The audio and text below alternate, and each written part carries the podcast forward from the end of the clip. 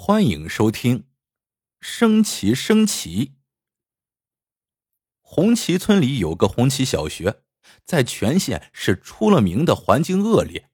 学校建在半山腰，前是坎，后是山，四周高低不平，连块巴掌大的操场也没有。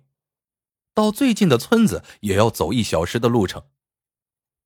学校里有几十名学生，却仅有一个年过半百的老教师。姓王，二十多年一直没变。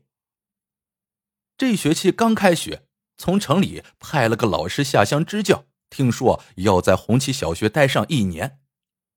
老王自然是喜出望外，亲自写了一句标语贴在教室墙外，热烈欢迎支教老师来我校帮助教学。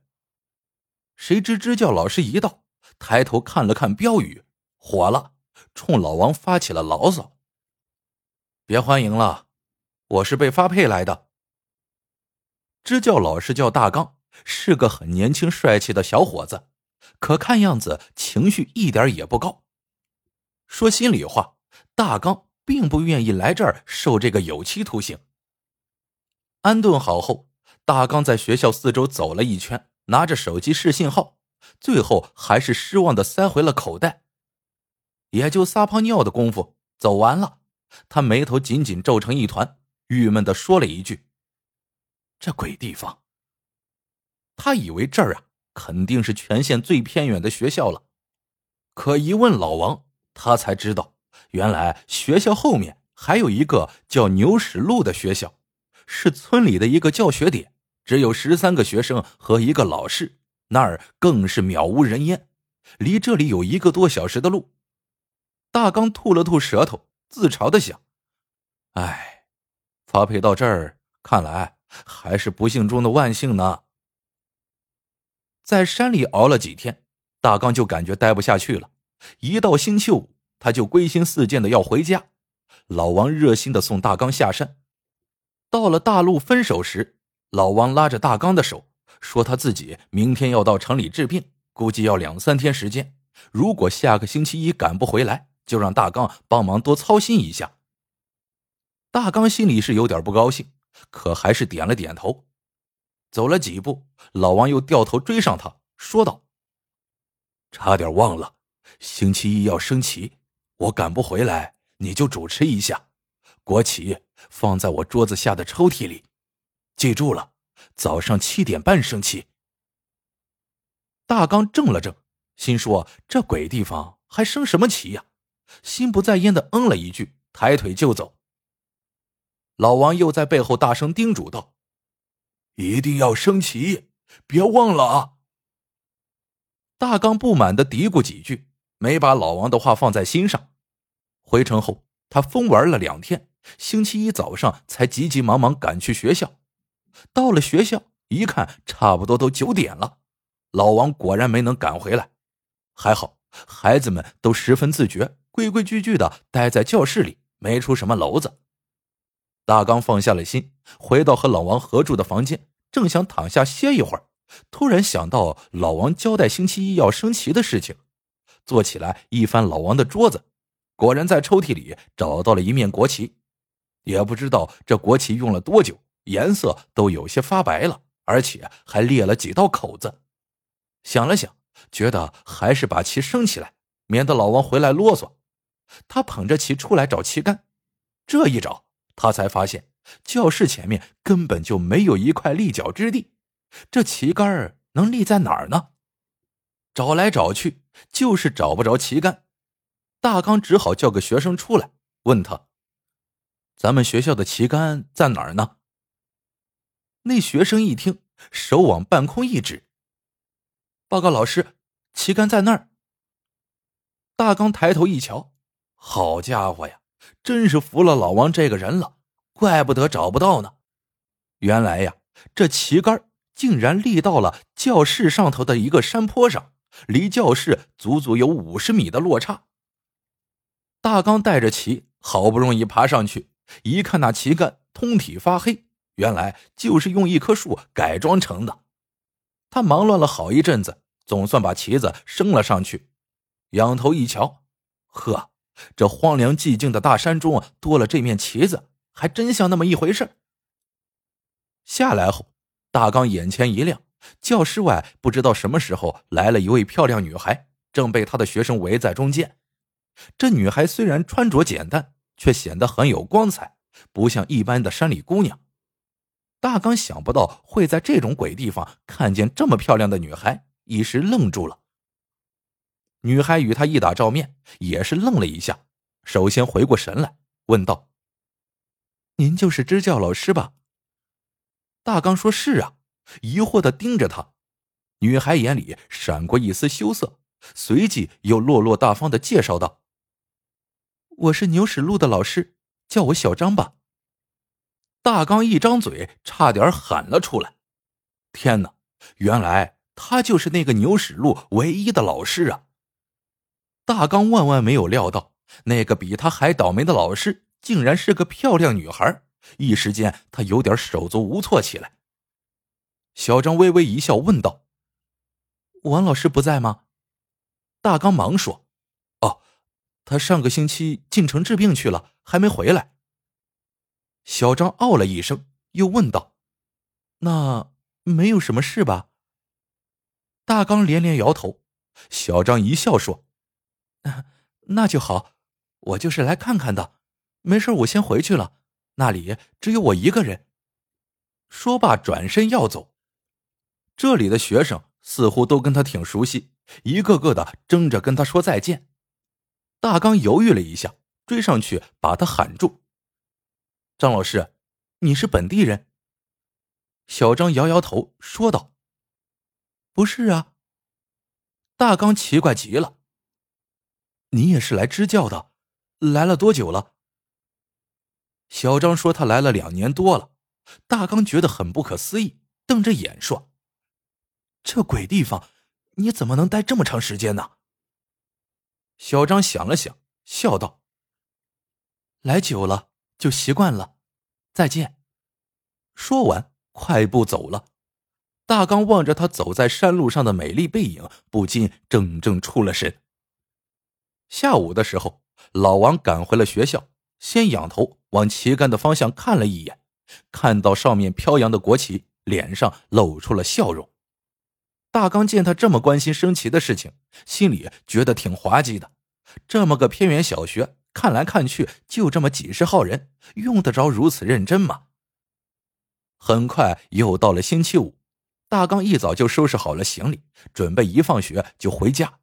谁知刚上了一节课，老王忽然跑过来叫他：“大刚老师，牛屎路那边可能有什么事儿，我的脚痛，怕跑不动了，麻烦你过去帮我看看好吗？”大刚一愣，这地方不通信，不通电，连手机也没有信号，他怎么就知道牛屎路小学有事呢？可这会儿，大刚的情绪可不像刚来时那么低落了。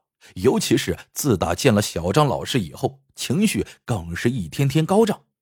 他一想到是要去牛屎路去，不就可以见到小张老师了吗？于是他兴冲冲的一口答应了下来。大刚在山中走了一个多小时，终于在一个小洼地看见了两间破破烂烂的房子。他怔了一怔，这才意识到这就是牛屎路小学了，赶紧跑进教室。一看，十几个孩子焦急的围成一堆。小张坐在地上，双手捂着肚子，全身大汗淋漓。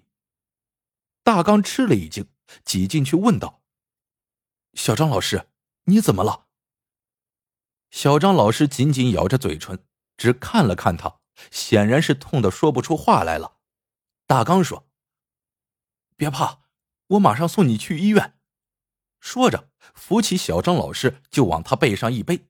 叫几个学生在前面带路，噔噔噔的就往山下走。下了山，刚好开过来一辆拖拉机，司机二话不说，帮忙把小张老师送到了乡卫生院。经过紧急处理，小张老师的肚子并没有什么大碍，不过还得住院三天。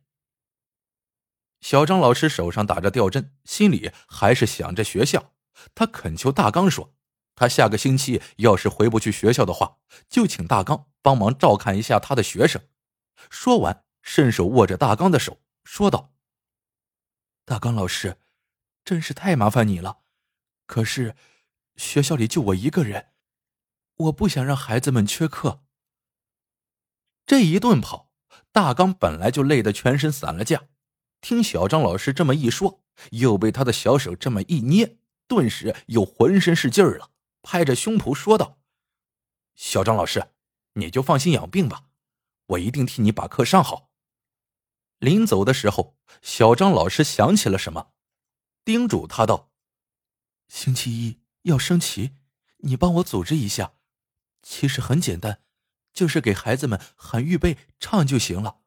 记住啊，早上七点半升旗仪式。”大刚一个劲儿的点头：“你就放心吧，误不了的。”星期天晚上，大刚就住到了牛屎路小学。天刚亮，学生们陆续来了。大刚心想，这次可不能再耽误升旗了。可他找遍了教室，怎么也找不见国旗。他想，旗子呀，一定还挂在旗杆上吧，就跑出去找旗杆。然而看来看去，就是看不见一根像旗杆一样的杆子。大刚急了，问一个孩子：“你们学校的旗杆呢？”那孩子伸手往前面一指。大声说：“老师，旗杆在那儿呢。”大刚往手指的方向一看，什么旗杆啊？那儿光秃秃的一片，连根高点的棍子也没有。他又问：“国旗呢？”孩子摇摇头，说：“他们学校没有国旗。”大刚愣了，没有旗子，也没有旗杆，还升什么旗呀？正不知所措，孩子们大声嚷了起来。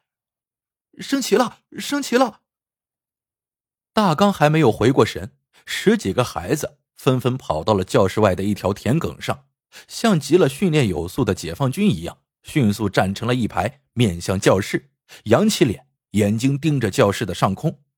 可教室后面空荡荡的，远处是一道山梁，除此之外什么也没有。可孩子们的神情和眼神却显得无比虔诚和激动。仿佛他们眼前就是庄严的天安门广场似的。看着这些淳朴的山里孩子，大刚不由得也受了感染，赶紧走过去跟孩子们站成一排，也是默默的凝望着那个方向，脑子里想象着那里有一根漂亮的旗杆，几个旗手正在做着升旗的准备。他看了看表，正好七点半，就清了清嗓子喊道。升国旗，唱国歌，预备，唱。顿时，国歌声就在这寂静的山谷中回响起来。孩子们像是在比谁的嗓门高似的，把全身的力气都用来唱歌了，一个比一个吼得响。